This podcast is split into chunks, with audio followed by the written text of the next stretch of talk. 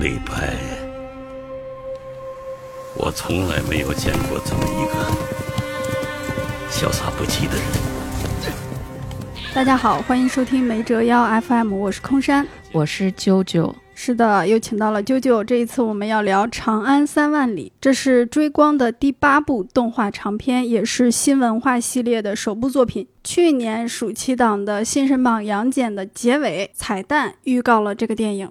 我记得我们当时聊新神榜杨戬的时候，标题是 “人人都能给追光讲五分钟剧本” 啊，这个是从脱口秀界挪用的一句话，但现在不太让讲脱口秀了哈。但是这个古诗词又讲起来了。你看的时候，你的影厅里有人跟着念古诗词吗？我没有听到，我听到了。我第一场参加的还是一个观影团，有一个人出来，然后字幕打上他的名字，很多人就叽叽喳喳啊，谁谁谁，王昌龄、王维什么的，然后出什么诗，角色还没有念到那一句了，然后下面的观众就已经念了，那个角色还在酝酿情绪，还没有念出来，下面的观众就又重复了一遍。然后等角色一念，他们就跟着笑。但是我第二遍看的时候还好，可能是我刻意远离了那些人，我跑到了前排去看。念诗的是成年人还是小孩啊？成年人，小孩是在映后被叫起来当众念诗的。什么这个幼儿园的，那个小学的，这个刚高考完，那个刚中考完，什么这个是外国留学生，喜爱中国文化，那个正好名字叫王维什么的啊，都是这。天哪！那你们首映礼映后难道没有一些类似的情况发生吗？我去的那场首映礼映后基本上都是喊大家 Q 大家起来夸这部电影。那有没有印象深刻的商业吹捧呢？没有，因为他请的都是一些非电影圈的人，就请了一个电影圈的人是张继。张继就是陈可辛的那个。对，张继的编剧作品有《中国合伙人》《亲爱的》夺冠，然后他最近上了一部导演作品是《长沙夜生活 》。是的，是的。然后张继说这个剧本结构非常完整。啊，好，接着说啊，《长安三万里》它的时长一百六十八分钟，三个小时，将近三个小时。现在上映第六天的下午，票房三点六亿。猫眼预测内地总票房六点九亿，如果达到这个成绩，《长安三万里》将成为追光票房最高的作品。此前最高的是《白蛇二》，五点八亿。那么，《长安三万里》豆瓣开分是八点零，非常惊人啊！现在已经涨到八点二了。此前追光评分最高的一部是《白蛇一》，七点八分。所以，《长安三万里》是追光口碑和票房全部都最高的一部作品。好像是这样的，即将成为现实。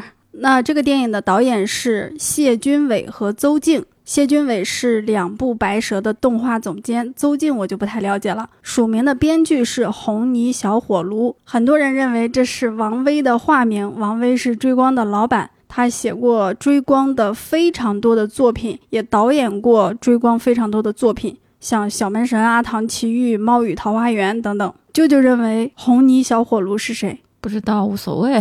这个名字呢，也是出自一首诗，唐代白居易的《问刘十九》：“绿蚁新醅酒，红泥小火炉。”所以这个名字很明显是为了这个电影新起的一个名字。嗯，我也怀疑是王位啊，但是没有证据。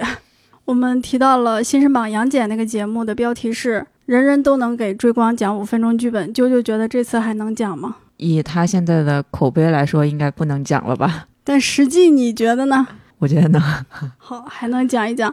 我觉得更好的《长安三万里》其实和他们现在所呈现的《长安三万里》是完全不是一个方向的。就比如说，我们之前觉得《封神》系列的剧本还能够再更好，是在他们原有剧本的基础上能够变得更好。但是我觉得这次《长安三万里》如果它能更好，想要更好的话，就是全部推翻重来的，就是从主题上的改变啊。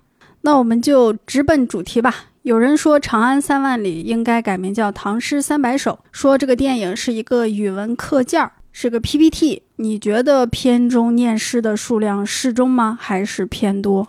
嗯，适中吧。我觉得太多了。有没有哪个念诗让你觉得多余、尴尬、不贴合场景和情节？念《静夜思》和《春晓》的时候，我会觉得有点出戏。诗是好诗，但是我觉得这两首诗有点过于低龄化。静夜思就是李白去找高适，在高适家的窗口前就说“床前明月光，疑是地上霜”。嗯，我觉得这首诗实在是大家都太了解了，而且嗯太对浅显了。对对对，所以当他那么凝重的念出来的时候，就造成了一种反差尖离效果，让我们出戏了。我当时甚至会有点想笑。哦，我已经笑出来了，当时就是。然后春晓是在哪儿念的？我有点忘了。这上面有啾啾手里拿到了一本书，这本书是什么呢？这本书叫《长安诗选》，作者是追光动画的韩潇。这本书的内容是收录了《长安三万里》影片诗作四十二首诗，领略盛唐风采。三个小时的电影，念了四十二首诗，这还不多吗？我觉得太多了。但是他有的诗可能就出现一句，就比如说啊，这个是岑参，他写了什么什么。嗯，春晓是出现在高适和李白一起去找孟浩然的路上。嗯，因为春晓就是孟浩然写的。这难道不能够证明他的低幼化和儿童化吗？我觉得他又名《唐诗三百首》，非常的正确。也不能因为那首诗咱们都会背，你就说他低幼化。我认为主要还是使用方法、使用场景的问题。比如探花郎常见，他撞了一个姑娘，然后分别的时候，他给姑娘送了一个花。第一次看的时候，我就觉得有点奇怪。第二次我专门把那个诗记下来了，是“恐逢故里樱花笑，且向长安度一春”。那这个诗诗名叫什么呢？叫《落地长安》。落地就是名落孙山，没考上的意思。这是常见没考上的那一年写的诗，意思是，哎，也没考上，怕回去让乡亲们笑话，就再在长安待一年吧。他是这个意思。那么此时此刻，常见送给这个女孩一朵花，他为什么会念这首诗呢？这不就是完全不贴合情境，硬来吗？嗯。还有一个地方是女生裴十二摘了帽子，然后说我是一个女子，然后哈哈哈狂笑，就念了一个“梨花醉春色”，巴拉巴拉巴拉。还有哥舒翰在城墙上说：“如果我年轻几岁该多好呀！”然后就念了一首诗。我觉得角色念诗，其实它就是角色在说台词。诗是高度凝练的、精炼的，台词也应该这样。很多时候，角色已经把他的情绪表达得非常完整了，但这个时候，编剧导演又要求角色念一首诗，这不相当于就是重复吗？是硬来，是卖弄。我觉得，就像裴十二那个女孩子，她已经非常明确地说了自己的心境：你们男的报国无门，我是一个女子，连这回事儿都不存在。当然，其实武则天那时候也，她应该也知道，就是大唐盛世还出了一个非常伟大的女政治家，还是有门的。所以我觉得四十二首里面起码有一半吧，应该是那种硬来卖弄。我要向大家宣布，我是一个关于唐诗三百首的电影。寂寞像秋草，悲风千里来。李兄读过我的诗。那咱们再来说说这个片名，你怎么理解《长安三万里》？你觉得本片和长安有什么关系？长安是什么意思？长安在电影里面出现了三次，他第一次出现就是高适想要去长安找一个报国的途径，然后去给玉真公主跳舞嗯，舞枪那一段。然后第二次是去胡姬酒楼找李白，然后有众多的诗人出场，贺知章从那个哦木头板子上掉下来，哦，那个是李白已经当了那个御御前诗人。并且在贺知章的口中获得了谪仙的称号。然后第三次就是一个非常破败的场景吧，皇帝逃跑了，长安着火了。那么，啥叫长安三万里呢？他们可能给自己在完成这个故事之前，给自己既定了既定的一个主题和片名吧。我觉得黄鹤楼反而才是这个电影里最重要的一个地标。他们是在江夏见面的，他们是在黄鹤楼那里埋了自己的朋友，然后李白在那里第一次读到了崔颢的诗。啊、那么一个自负的人，其实在那里有点受挫，读了一句就懵了。这真是大家之作。战乱的时候，也是推开窗子去看一看当年的黄鹤楼现在变成了什么样。结尾也是，只要那些诗都在，黄鹤楼就在，虽然它已经被烧毁了。所以，我认为黄鹤楼跟长安还是有很大的区别的。长安好像就是一个大唐盛世，它是一个政治中心，但是黄鹤楼它是一个文人精神的寄托，它是一个文人的活动中心，大家都在那里写诗，甚至 PK，甚至互相启发。所以我觉得《长安三万里》跟这个电影也不太贴切。然后长安在这个电影里的位置，它就是一个大家要去考公、考编制的地方。我甚至考不上，我在外边成名了，我最后也得回到长安。所以长安它跟这个诗人、文人这种气质好像就离得也远了。当然，他跟高适的那个追求，电影中高适的追求是很相近的，因为高适一直就想去长安施展他的抱负。因为他最后他不是给自己升华了一下主题嘛，就是高适在最后说了一句“诗在长安就在”。就是如果我单从这句台词去反推这个电影，我觉得如果他想以“诗在长安就在”这个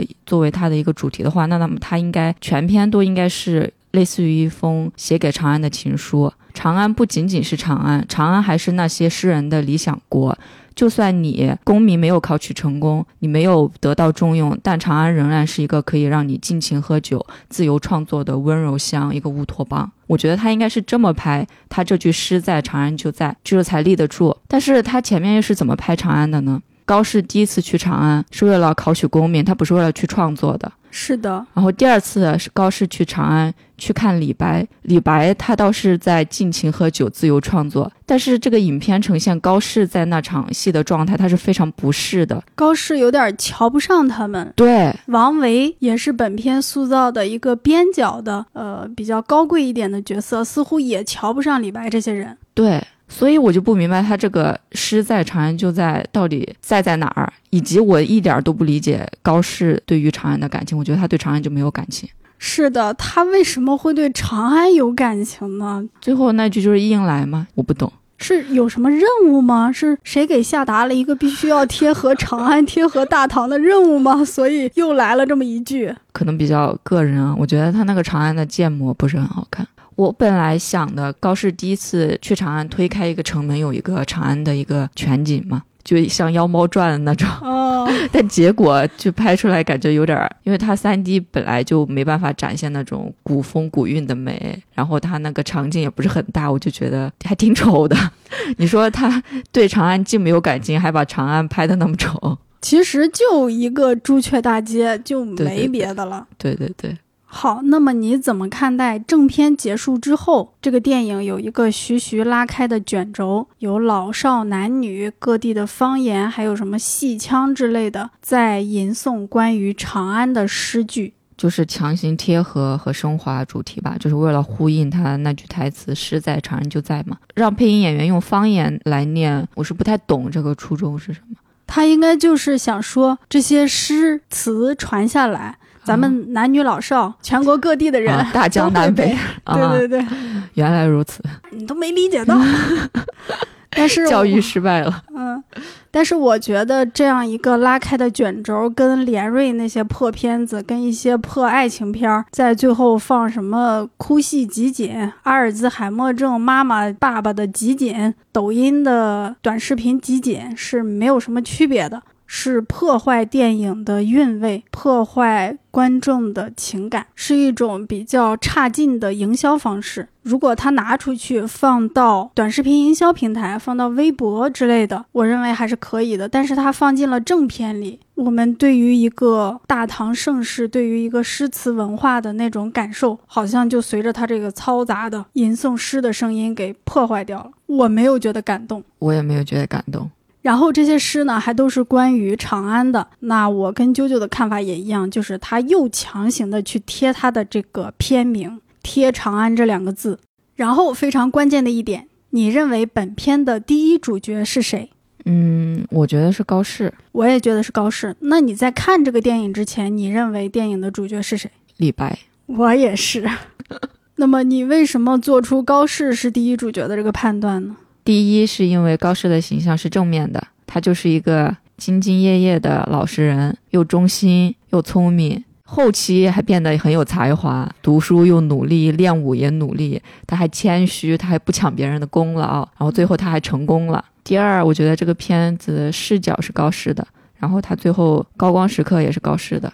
我觉得这个电影它展现了很多高适的心理变化和他的成长。虽然这些变化和成长不太成立啊，但他是展现这个人的。至于李白，比如李白有一次要病死了，但是我们并不知道他在病中经历了什么，就好像他从鬼门关走了一趟，他会发生多么巨大的变化，他在这个变化里他的身心是怎样的，我们都不知道。很多时候都是，哎，他俩又见面了。李白一说，贵妃恨我，皇帝也恨我。这些都是极端重大的人生经历，但是都是口述来表达的。李白在这里面是一个绝对的配角身份，但是高适，哪怕是他在坐船的时候，桥上掉下来一个花，他接住这么一个小的情节，导演都会给他拍出来。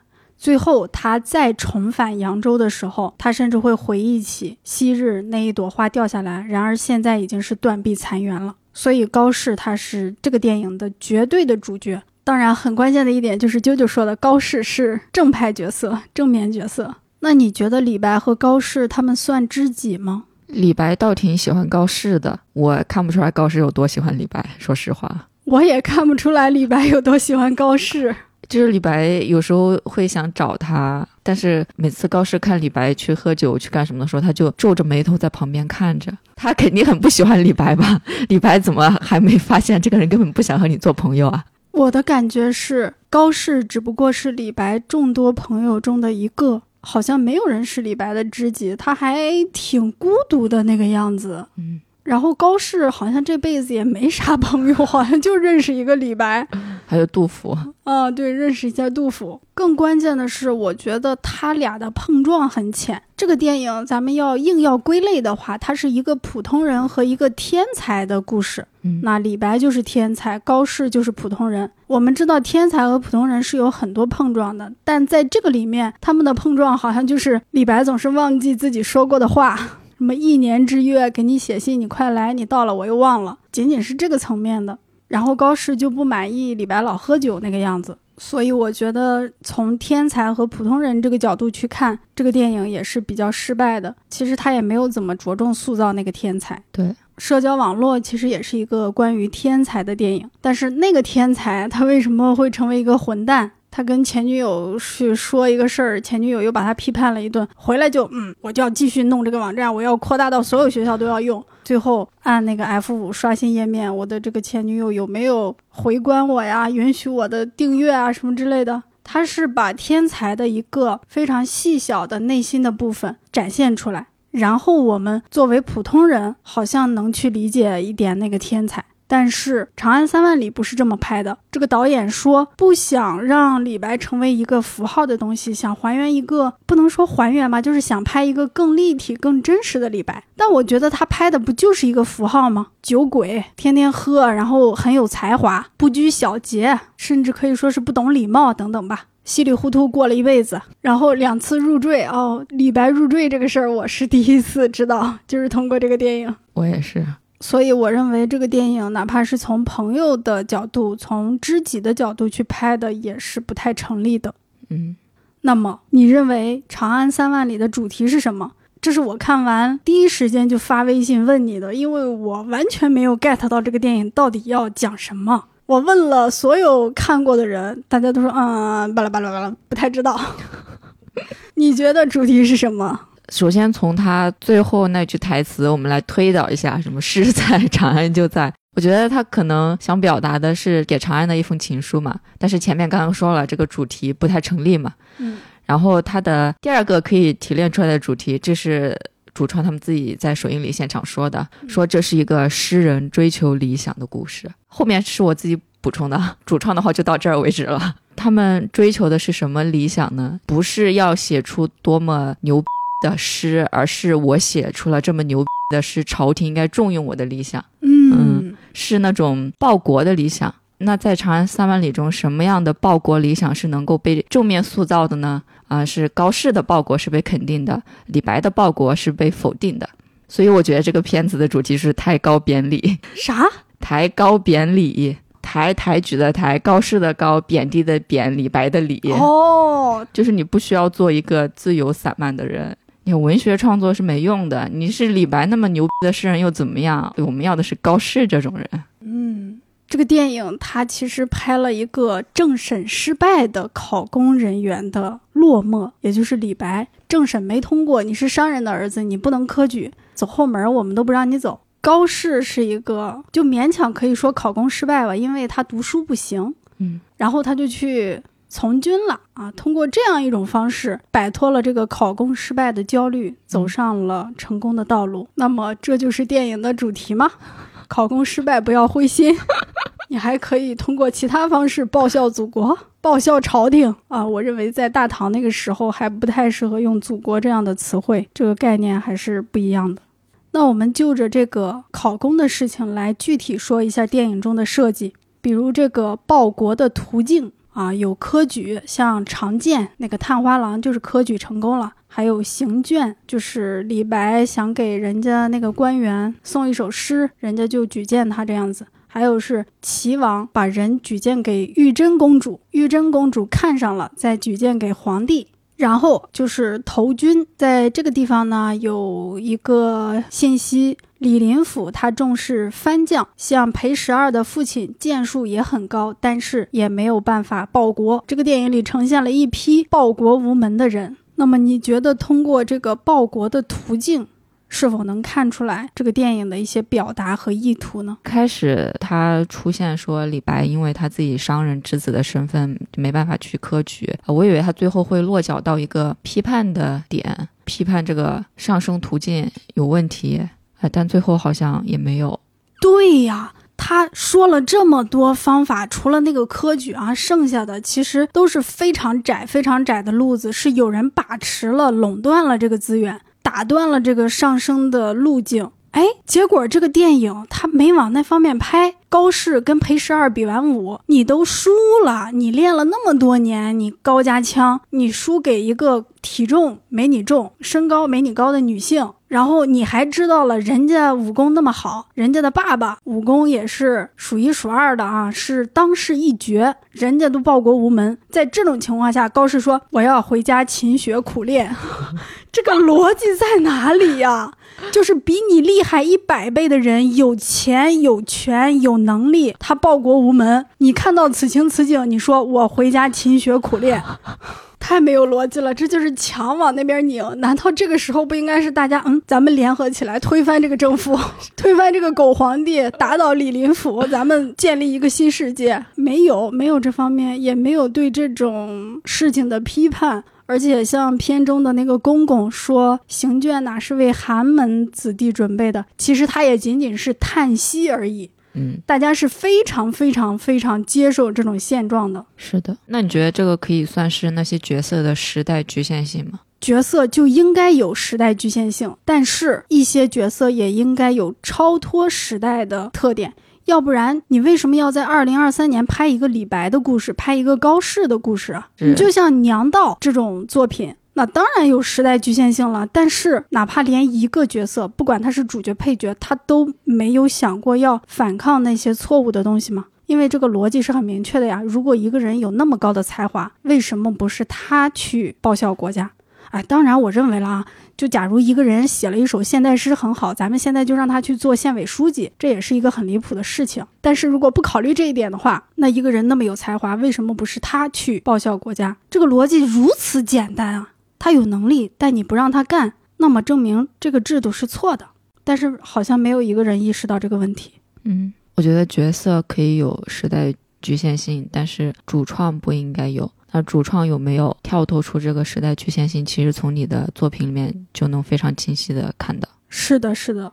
然后我们就着这一点说一说电影中这些人对于建功立业、对于报国的一些态度。其实，在他们的眼中，这个报国也就是从政当官儿。那我觉得最令我震惊的就是李白最后垂垂老矣，被带着镣铐。他说：“我一生就等一个机会，一展抱负。”他投靠了永王嘛？啊，我就想前面你说的那个什么“古来圣贤皆寂寞，唯有饮者留其名”，难道是屁话吗？你说的那个什么，就是人来到世间只是一个过客，都是昙花一现，是屁话吗？你其实已经到了参悟生的意义、死的意义那个阶段了。怎么还在想要施展什么抱负、要建功立业什么的这个事情呢？对我本来以为到《将进酒》那一段，这个影片就结束了。啊，就是我已经我不需要再报国了，我不需要再考功名了，我已经到了另一个境界。哎，没想到后面又又翻了一番，又回来了。是啊，我非常的震惊。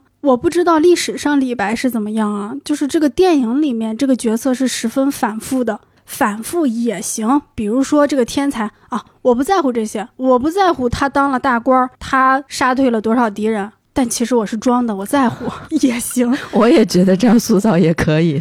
对你，你是装的也行，但是吧，你把那个《将进酒》拍成了那样，通达天地，你已经跨越古今了，你是那么超脱了。高堂明镜悲白发，朝如青丝暮成雪。你是在触摸时间，你是在触摸最高的哲学命题了，怎么还又翻回来了呢？我要报国无门啊，被永王骗了哦，永王不是天下兵马大元帅呀，哦，永王是要造反呢，我不知道哎，什么玩意儿？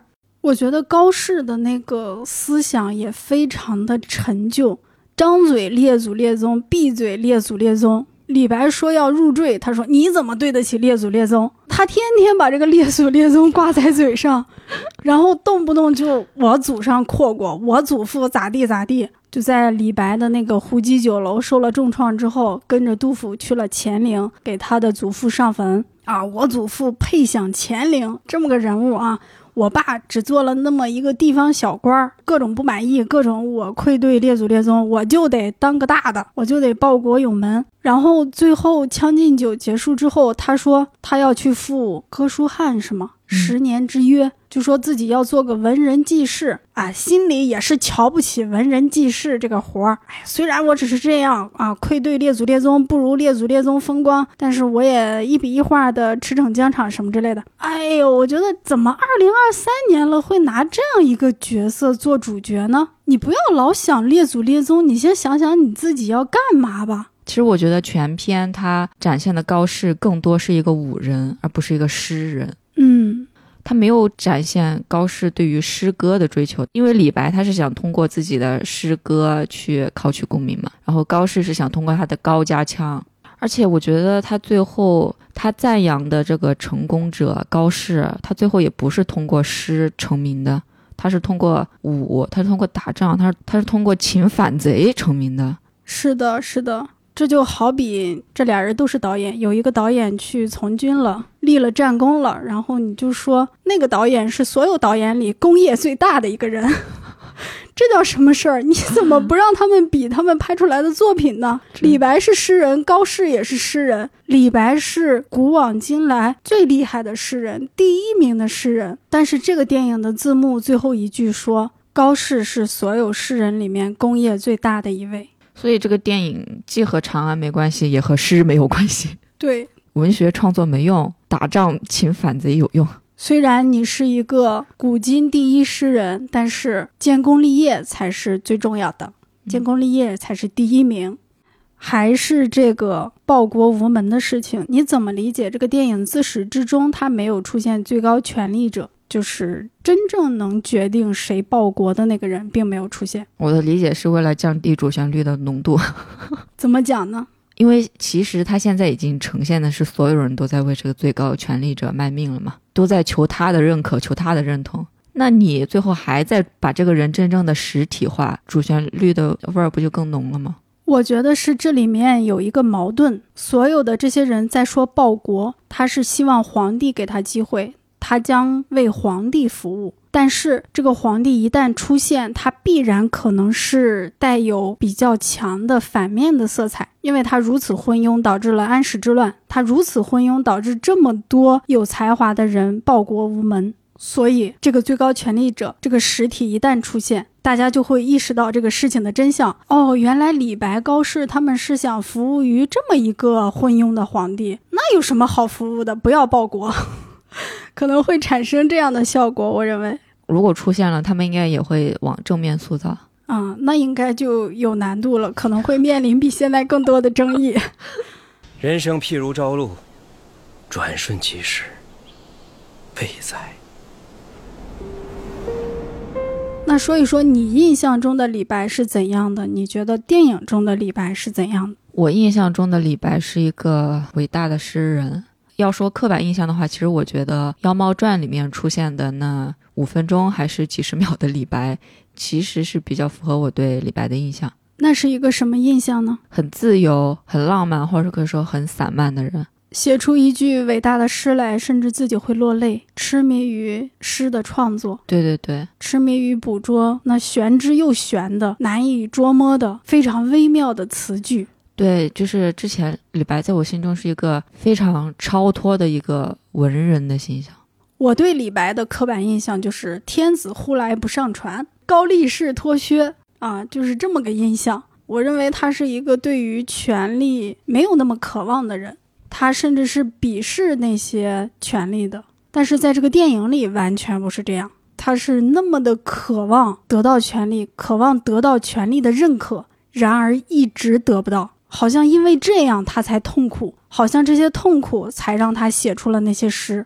但他写的应该是“仰天大笑出门去，我辈岂是蓬蒿人？天生我材必有用，千金散尽还复来”那种样子。可是，在这个作品里，他不洒脱，他就是一个不得志的有才华的人。其实，我觉得你要那么塑造也没问题，但这个片子缺少太多细节了。是的，是的。那你觉得这有高低之分吗？就比如，他是一个不得志的伟大诗人，和他是一个不在乎权力的伟大诗人，这两者有高低之分吗？从我的价值观上判断有高低之分，但是我觉得从就是人物塑造方面，如果这两个人物写得好，其实都是两个非常出彩的人物。完全同意。那你觉得哪个是高的？你没说。我会觉得超脱的那个会我更喜欢一点。嗯，我相信总有人能超脱，能做到。可能大家也愿意相信那个人是李白，他做到了。然而这个电影不让他做到，而且也没有把不做到这一点的李白拍好。嗯，我要说两场关于李白我最厌恶的戏，最让我感到不适的戏。第一场就是第二次去长安酒楼那个，就是李白他们在那儿就是尽情喝酒，然后就是在那个木头架子上走来走去。对，这是一个很正常的场景，但是他加入了一些高适的反应，就好像高适很看不起这群人，觉得。很看不起李白，觉得李白变了，他怎么会变成现在这样一个只知道喝酒，除了喝酒啥也不在乎的人？然后你看他去介绍，就是去介绍酒楼里面其他的人，都是先介绍他们的官职，有一种好像哎呀哥们儿，我现在混好了，哎这个谁我都认识，是就是这种让我感觉非常不适。我觉得主创对于这个李白是带有批判态度的，他的批判的态度就藏在高适的反应里面。嗯。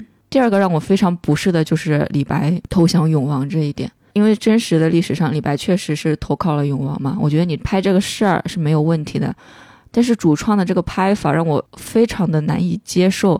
他先是塑造了永王是个傻逼，啊，高适的台词说永王这个人蠢，他根本成不了大业，天下没有对天下没有一个有识有识之士会投靠他的，好，先定了这么个基调。哎，然后就是有人来上报说，哎呀，李白投靠了，而且全天下就只有李白投靠这个傻逼，你这不就是在说李白是个傻逼吗？这一段让我非常的难受。李白是全篇最傻的。对，好，然后李白哎出场了。出场之后，他前面那段台词，我觉得是，我觉得是没有问题的。就是说我太渴望有一个机会了。呃，后面第二个就说，哎呀，我不知道他是个叛贼呀。被抓了之后还求高适说，哎呀，你帮帮我。这一整段戏都让我非常的不适。我们刚刚说不得志的李白，如果拍好也能接受哈。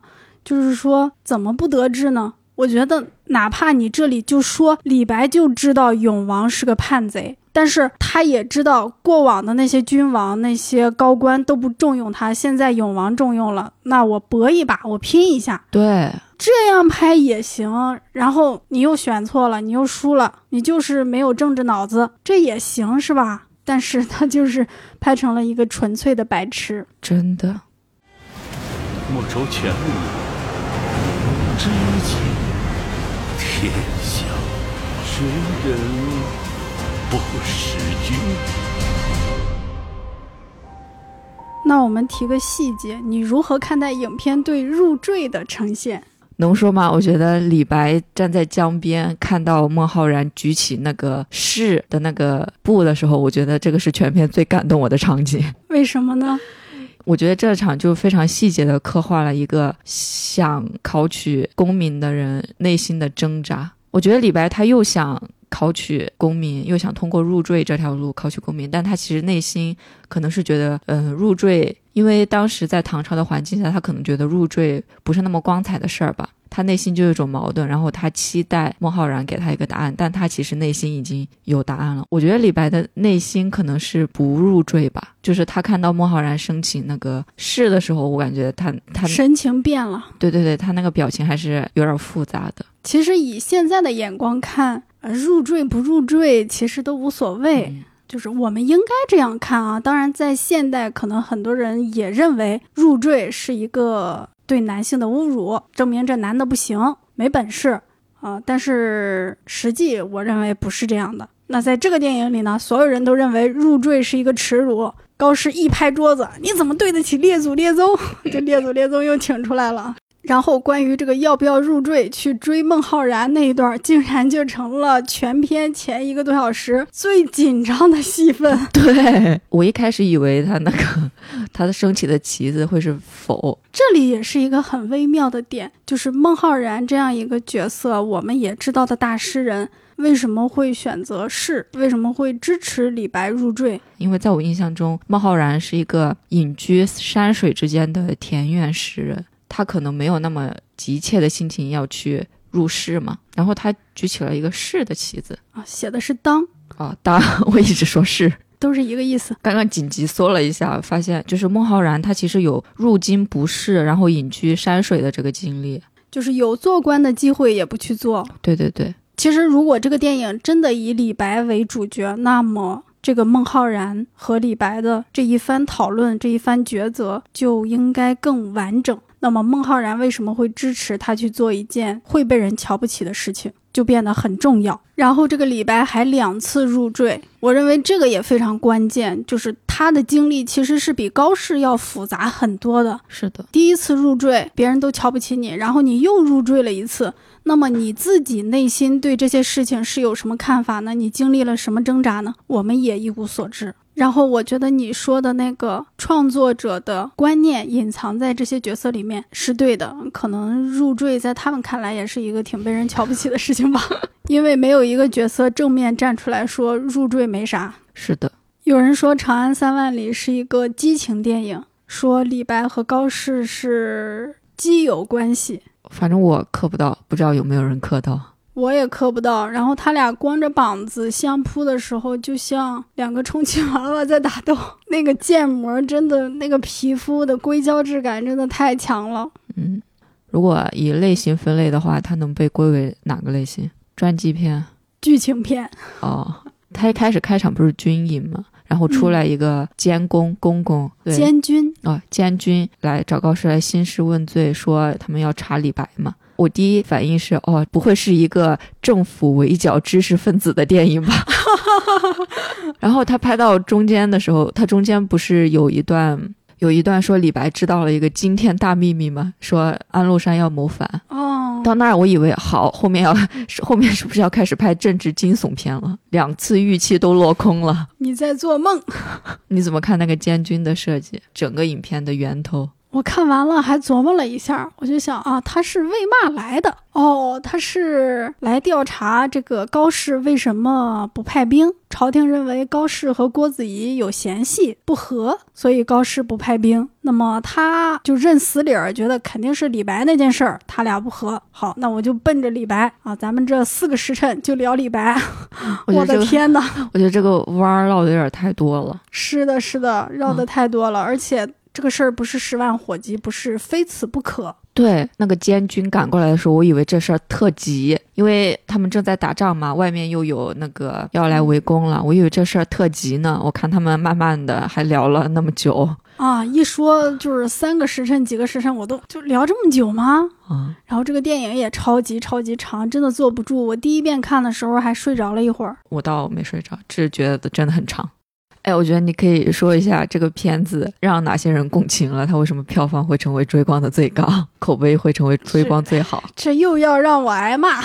就我觉得可能是有一部分、一小部分失意的中年男性与这个片子产生了深深的共鸣，可能也觉得自己嗯年纪这么大了，愧对列祖列宗，没有做出什么功绩，对自己的人生感慨万千，觉得自己是如此普通的一个人，而建功立业是那么的困难。就是他们对成功的定义是一致的，只不过他们没有取得成功。一度像高适一样那样苦闷迷茫，这深深的感染了他们。我都是猜的 揣测，我也看到了，但我就看到一个，我看到我豆瓣首页有一个人，一个男性啊，他写的影评就是当高适说出什么我今年三十四岁什么什么，就是他很共情高适。四十三岁，他祖父死的时候是四十二岁。啊啊啊！就是说他看到那一段的时候很很共情高适。嗯，那就祝愿《长安三万里》找到它的受众吧。其实什么电影都会有自己的受众的，这都是很正常的事情。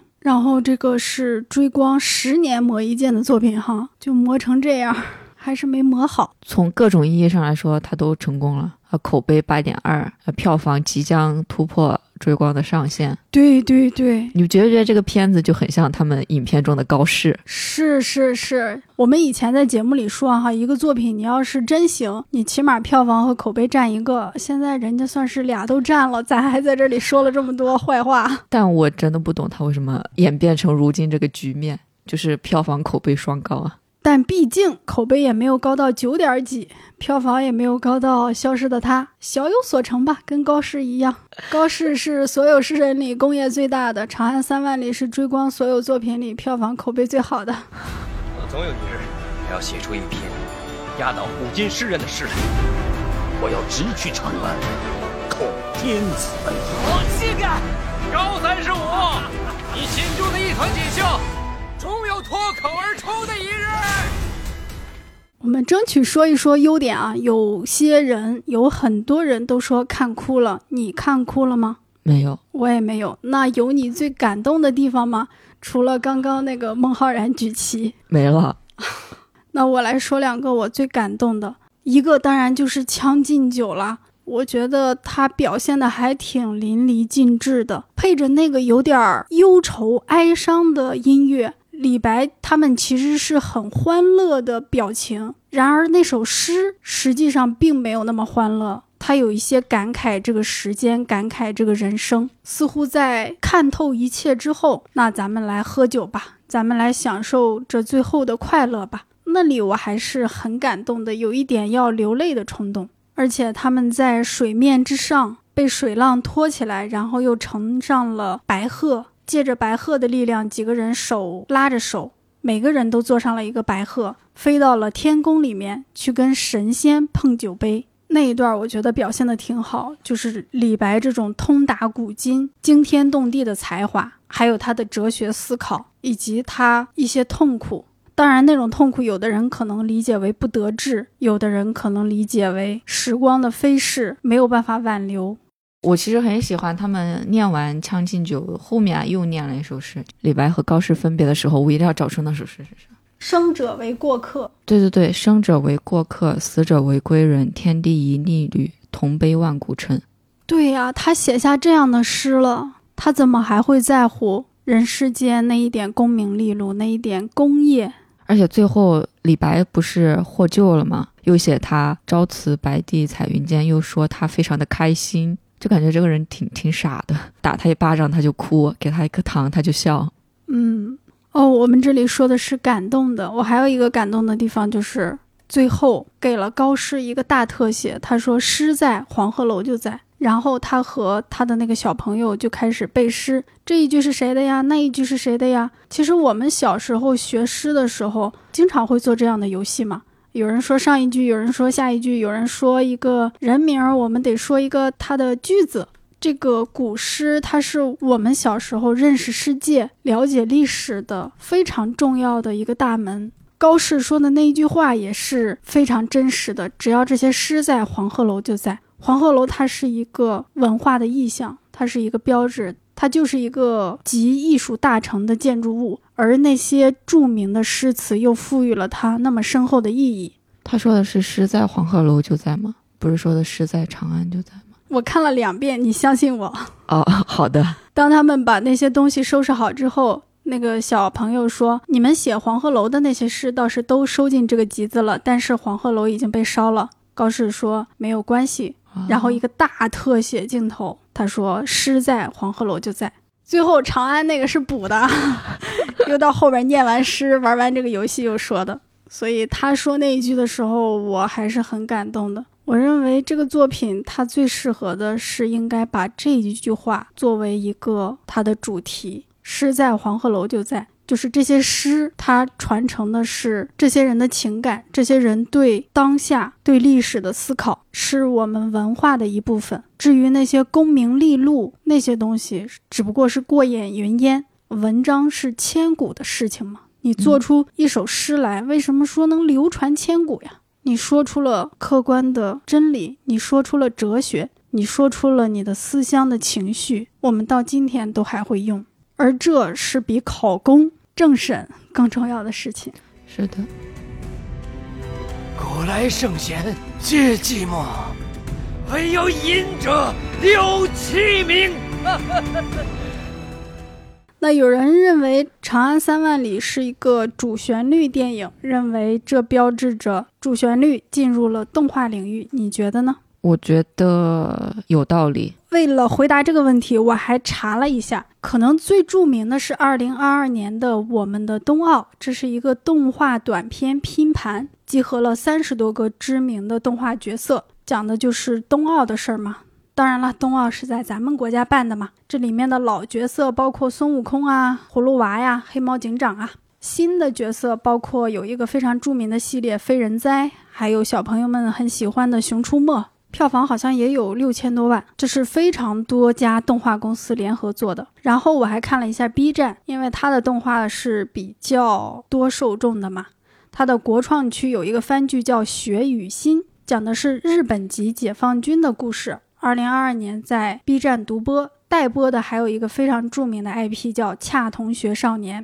然后我顺着那个相关相关作品啊，其他推荐往下看，发现。在 B 站的这些国创的番剧里面，现代军事的、近代历史的，甚至连抗击疫情的、下乡扶贫的这些动画都有，题材和内容非常多样，只不过可能还没有进入大众的视野。而且我还发现，在2022年，B 站和腾讯视频都推出了献礼的动画短片，一个叫《追梦者》，一个叫《千日新月异》，对未来充满期待。呃，然后在各个地方台呢，这种主旋律的动画应该也是此起彼伏。此起彼伏用的对吗？应该也是数量繁多的啊。比如这个，二零二三年一月，广电总局专门发了一个新闻，江苏积极推动主旋律动画创作，列了一大批在卫视播出的主旋律动画。我还在 B 站看了一个动画，由于里面引用的那个文字。写那段文字的人级别太高了，我都不敢提那个作品啊。总之呢，主旋律动画其实早就已经很多了。可能大家会想到那个《我是雷锋》，那个耗资非常大的劣质 3D 啊，那种骗补贴的。我认为那个时代可能已经过去了，后面是进入了一个呃相对好一点，好是指这个品质制作上啊。可能骗补贴没有骗的那么狠了。那现在或许有人认为《长安三万里》它标志着大型的顶级的动画公司进到了主旋律动画片的赛道里面。嗯，我认为这可能也是大势所趋吧。像剧集、电影、综艺等等都有主旋律的影子色彩，主旋律的作品受到的待遇啊、关注呀也是非常高的。那么，动画领域作为一个在二次元、在年轻人群体里有那么大影响力，甚至出过五十亿票房作品的这么一个领域里，它怎么可能会避开这个浪潮呢？有什么要补充的吗？没有，因为都没怎么看过这些主旋律动画片。但将来你或许会看到，如果它真的像主旋律电影那个制作规模的话，或许每年的暑期。也会有非常大型的主旋律动画电影上映。嗯，其实前两年也有，但是可能大家看的不太多。比如有一个叫《江南》。好，那我们就拭目以待，看看会怎么发展吧。好的，本期节目到这里就结束了，希望大家再去听一下上一期扫毒三的节目，里面还有我们的一个商务植入啊，第一次接到广告，希望大家再多多去支持一下。恭喜，哎，谢谢。好，那就下期再见了，拜拜。拜拜。